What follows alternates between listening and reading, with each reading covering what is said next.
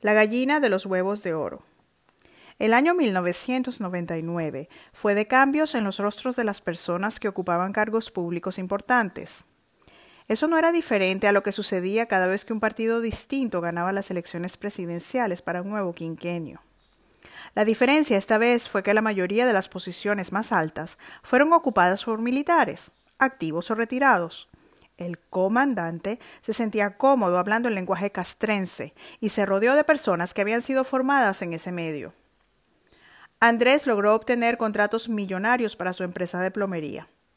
Ahora contaba con 10 empleados y su excuñado Guillermo no podía estar más contento. Muchos de los amigos de Guillermo se beneficiaron con el crecimiento de su empresa, ya que ésta ahora requería de mucho más que plomeros. La empresa se había convertido en una organización mucho más complicada. Se necesitaban computistas, albañiles, pintores, personal de mercadeo, administración y transporte, entre otros. El discurso del comandante asustaba a muchos de los inversionistas extranjeros por el creciente control que ejercía el gobierno sobre los mercados. Muchos de los pequeños empresarios extranjeros que habían venido a desarrollar el turismo o a trabajar en áreas diferentes a la del petróleo, partieron a otros países donde sus inversiones no se vieran amenazadas por un futuro incierto. Los precios de petróleo subían. El fisco recibió cantidades de divisas nunca antes imaginadas en este bello país tropical. Lamentablemente sirvieron para comprar conciencias. Mientras el jefe de gobierno se dedicaba a predicar su discurso socialista por todo el continente, en su propio país, los encargados de gobernar estaban muy ocupados haciendo campaña para ganar cuanta elección se decidiera necesaria. Había que votar para ver si se cambiaba o no la constitución. Eventualmente se le cambió el nombre al país, se alteraron los símbolos patrios y los nombres de todos los organismos públicos y gubernamentales. Eso generó muchos negocios para pequeñas y medianas empresas. Al mismo tiempo, se establecieron misiones populistas, en donde se fabricaban banderas con el nuevo diseño, se enseñaba a leer a los ancianos y se regalaba comida a los más necesitados. Pero la cosa no paró allí. Además de las políticas populistas a todo nivel, parecía que el comandante tenía planes para perpetuarse en el poder de manera legal. Un gran versado en la mentira, el comandante utilizó todo su carisma para convencer a la mayoría de los votantes de que era imprescindible extender el periodo presidencial. Cuando se alzaban voces de oposición, el presidente comandante se escudaba detrás del respaldo mayoritario con el que contaba.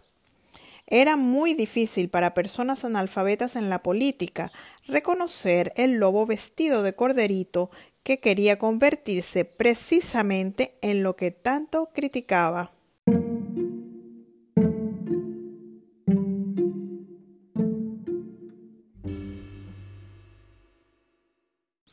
Nuevos tiempos. Entrado el nuevo milenio, ya la empresa de plomería no era suficiente para Andrés. Este quería independizarse de la sociedad con su excuñado y montó una empresa de vigilancia con los contactos de sus amigos militares. Además, participaba en otras actividades lucrativas de las cuales Carolina nunca quiso enterarse. A ella le bastaba con que Andrés cubriera sus gastos y los de Lucila. Pero Andrés se cansó de que Carolina no le diera entrada a su intimidad. Eso de mantener a una amiga, por muy madre de su hija que fuese, no le estaba gustando. Carolina no se dejaba manipular. Quería disfrutar de los privilegios que ser parte de la revolución ofrecía. Así que aceptó que Andrés pagara por los gastos solo de Lucila. Ella le pidió a uno de sus conocidos en el gobierno del comandante un cargo de gerencia en un centro médico popular, que era lo más parecido a lo que ella había hecho cuando trabajó siendo madre soltera. En el 2001 ya Carolina estaba trabajando con enfermos, pero esta vez gerenciaba el funcionamiento del Centro Médico Popular desde su oficina.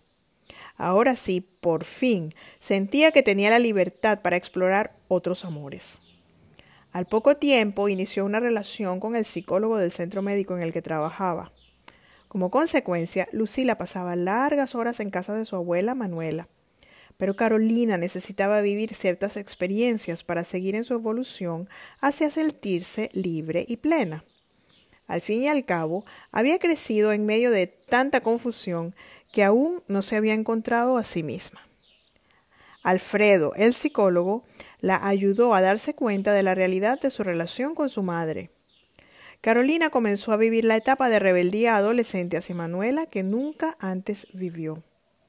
Aunque en su época de soltera había tenido muchas discusiones con su madre por el noviazgo con Andrés, Carolina nunca hizo frente a los mensajes hirientes de Manuela. Ella creyó que casándose y yéndose de casa se solucionarían sus problemas. La carga emocional que Carolina llevaba a cuestas le hizo sentir rabia hacia su propia madre. El darse cuenta de cómo su decisión de casarse con Andrés había sido precipitada por las acciones de Manuela había afectado la relación madre-hija en el presente. Carolina no compartía sus vivencias con Manuela. Esta sospechaba que su hija andaba de novia con alguien, pero se frustraba porque Carolina no le aclaraba nada. Manuela sufrió mientras duró la relación de Carolina con Alfredo. Carolina no la trataba como a una amiga, sino como a una entrometida. No confiaba en ella para nada, pues no quería ser criticada. Estaba harta de las evaluaciones de su madre. A Manuela le tocó vivir la etapa rebelde de su hija cuando ésta rondaba nada más y nada menos que los 35 años.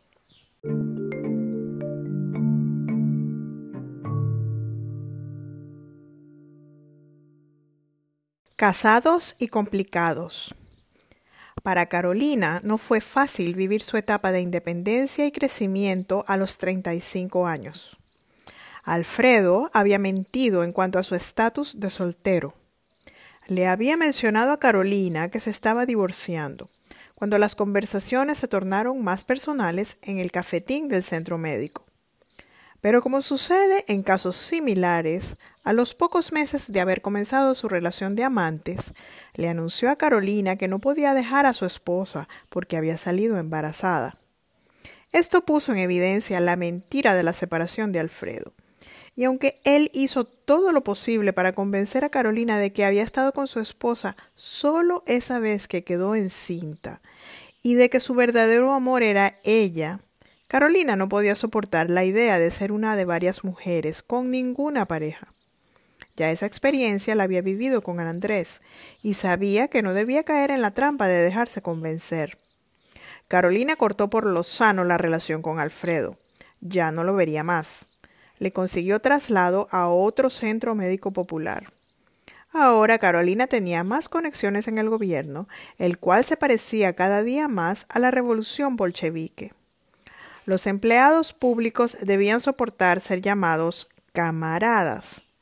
Cada vez aumentaba el número de quienes debían inscribirse en el PUX para poder seguir en sus cargos. A Carolina esto no le molestaba, pues ella tenía asuntos más importantes de que ocuparse. Estaba su relación incómoda con su madre y la responsabilidad de formar a Lucila para que fuese una mujer más exitosa y feliz de lo que ella había sido.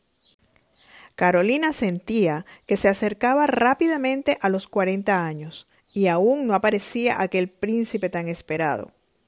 ¿Sería que los príncipes no estaban disponibles para todo el mundo? ¿Para qué le habían leído tantos cuentos de hada en su infancia y le habían regalado tantos vestidos de princesa si parecía que por su vida nunca pasaría el tan deseado candidato? Todos los hombres que Carolina conocía estaban divorciándose o a punto de separarse, entre comillas. Ella prefirió darse un receso y concentrarse en Lucila e inevitablemente en Andrés. Por lo menos Andrés parecía que sí se había enamorado de ella por ser ella, y no por la posición que ocupaba o por las conexiones que tenía en el gobierno revolucionario.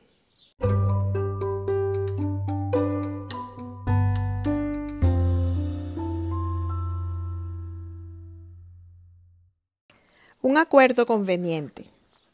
A medida que Lucila se aproximaba a la adolescencia, presentaba problemas de concentración y rendimiento en el colegio.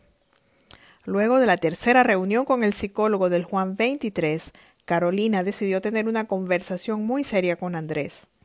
Ya no le interesaba pasar tanto tiempo en un empleo, pues se había desilusionado de la posibilidad de conseguir pareja. Ahora tocaba darlo todo por su hija. Carolina por primera vez se sentía lo suficientemente centrada y preparada para no dejarse manipular por Andrés. En realidad, ella era la que siempre lo había manipulado a él. Cuando accedió a aceptar que él ya no la mantuviera, fue porque quería tener plena libertad de ensayar posibles parejas. Para Carolina no fue nada fácil la intimidad con Alfredo, luego de haber compartido íntimamente solo con Andrés. Pero eso era ahora una etapa superada. Después de Alfredo siguieron otros con quienes ella intimó sin esperar que la relación pasara a términos serios. Realmente Carolina vivió a los 38 lo que no había vivido a los 18. Ahora, a los casi 40, su hija estaba a nada de convertirse en adolescente y Carolina quería estar disponible para ella. No quería ser una mamá entrometida, quería ser una mamá presente. Así se lo comunicó a Andrés. Ella sabía cómo convencerlo para que accediera a su petición. El acuerdo era simple. Carolina dejaría de trabajar a tiempo completo para pasar más tiempo con Lucila, con lo que se ahorrarían en tutores privados para la niña y en gastos de psicólogo, Andrés podría pagarle un sueldo a Carolina. El psicólogo del Juan 23 había diagnosticado que la niña sufría de falta de atención y su pronóstico fue que con un poco más de tiempo que le dedicaran sus padres, podría superar las dificultades a las que se estaba enfrentando, que eran producto de los cambios hormonales propios de esa etapa de su vida. Además, el psicólogo sugirió que los padres mantuvieran una relación cordial, lo cual Carolina muy sabiamente utilizó a su favor para que Andrés aceptara pagarle el sueldo. Al saber Lucila que su papá mantenía por completo el hogar que ella compartía con su mamá, sentiría el apoyo paterno que le podía estar faltando.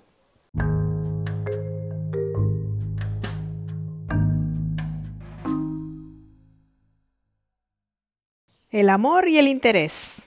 Carolina y su hija Lucila se compenetraron más cuando Carolina decidió quedarse en casa. La verdad es que la adolescente Lucila se sentía más segura de sí misma con la idea de almorzar en su casa con su mamá y no tener que ir donde la abuela Manuela. Andrés no formaba parte del día a día de su hija y su ex esposa, pero tanto Lucila como Carolina sentían que podían contar con él en los momentos en que hacía falta.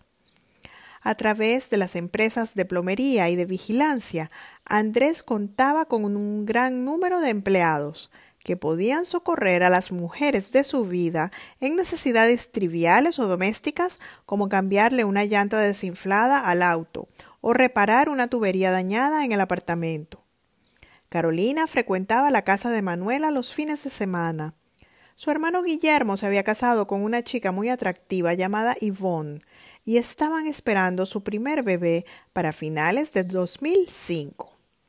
Manuela y José Rafael se esmeraban en preparar un exquisito almuerzo los domingos, y así todos se reunían en el Oriana II, como en los viejos tiempos.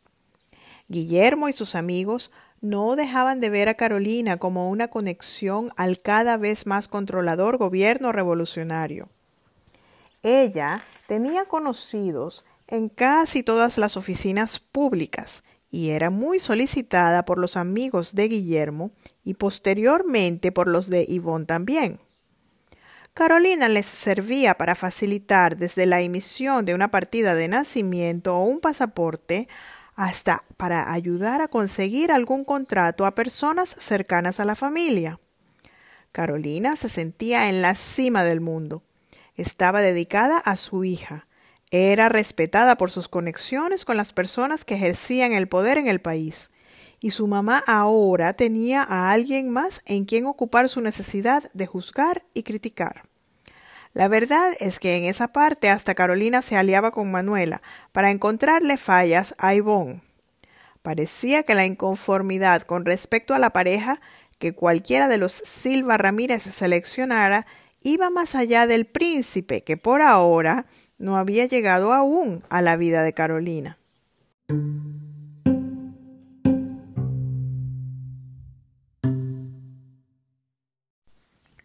La historia de Carolina es el segundo libro de la serie Mejor Sola.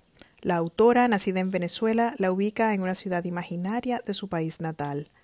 Los eventos se desarrollan entre la década de 1960 y el año 2034.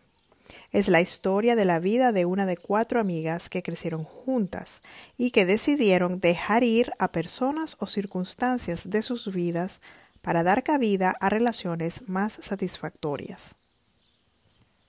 Los libros están disponibles en tapa blanda o en digital en Amazon. Conéctate con Verónica, la autora, y con la serie Mejor Sola en Instagram, arroba serie Mejor Sola.